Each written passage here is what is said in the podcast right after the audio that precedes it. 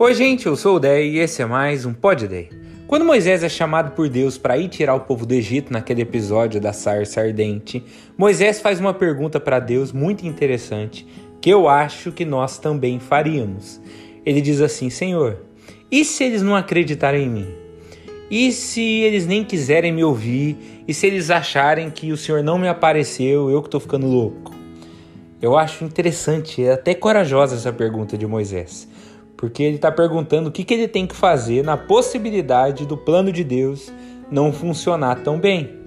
É tipo, Deus, mas se não sair tudo como você pensou, o que, que eu faço? Moisés é gente como a gente, porque a gente faz isso também. Deus, e se eu der esse passo que eu estou entendendo que é do Senhor para mim, mas as pessoas não vierem aqui comprar na minha loja, comer no meu restaurante? E se eu não falar mal dessa pessoa para o meu chefe, mas ela ir falar mal de mim e ficar com a vaga? E se eu decidir ser uma pessoa melhor e acabar solteira ou solteiro por isso? E se ninguém me ouvir quando eu começar a falar do Senhor? E se rirem de mim? E se me julgarem pelo meu passado? Percebe? A gente tem uma direção de Deus às vezes, mas os milhares de ICs aparecem. Só que Deus tem planos que já contemplam os contratempos. Inclusive, Antes de Moisés ter perguntado isso, Deus já tinha dito que teria que usar sinais e maravilhas. Deus já sabia como resolver isso. Deus já estava adiantado. Porque Deus está sempre muitos passos à nossa frente. E a resposta de Deus é muito maravilhosa. Ele olha para Moisés e diz assim: Moisés, o que, que é isso aí na tua mão? Daí Moisés responde: Ah, uma vara. Daí Deus diz: Ó, oh, joga no chão. Moisés joga a vara no chão e a vara vira uma cobra na hora. Daí Deus diz: Agora pega a cobra pela cauda. Moisés faz isso e a cobra vira uma vara de novo. Daí Deus olha para Moisés e fala: Agora, Moisés, põe a tua mão no peito. Moisés põe a mão no peito e a mão dele fica cheia de lepra. Daí Deus fala: Repete o processo, Moisés. Moisés faz de novo, coloca a mão no peito.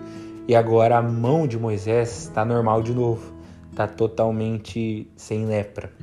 Qual que é a essência desses milagres que Deus está fazendo aqui para demonstrar o poder dele. Deus transformando coisas improváveis rapidamente. Deus está demonstrando aqui: eu posso mudar as coisas, Moisés.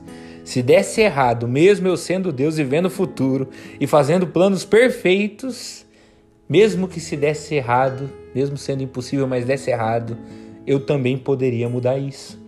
É Jeremias 32, 27.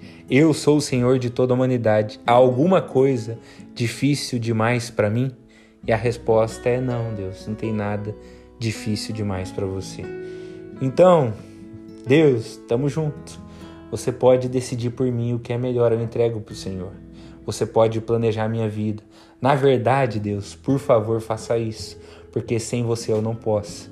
Você é a minha direção, meu consolo, meu abrigo, minha rocha meu amigo, meu Salvador, meu Pai, aquele que me amou primeiro, que sonhou comigo no ventre da minha mãe e antes da fundação do mundo já sabia como resgatar minha vida. É você, Deus, quem tem os planos de paz.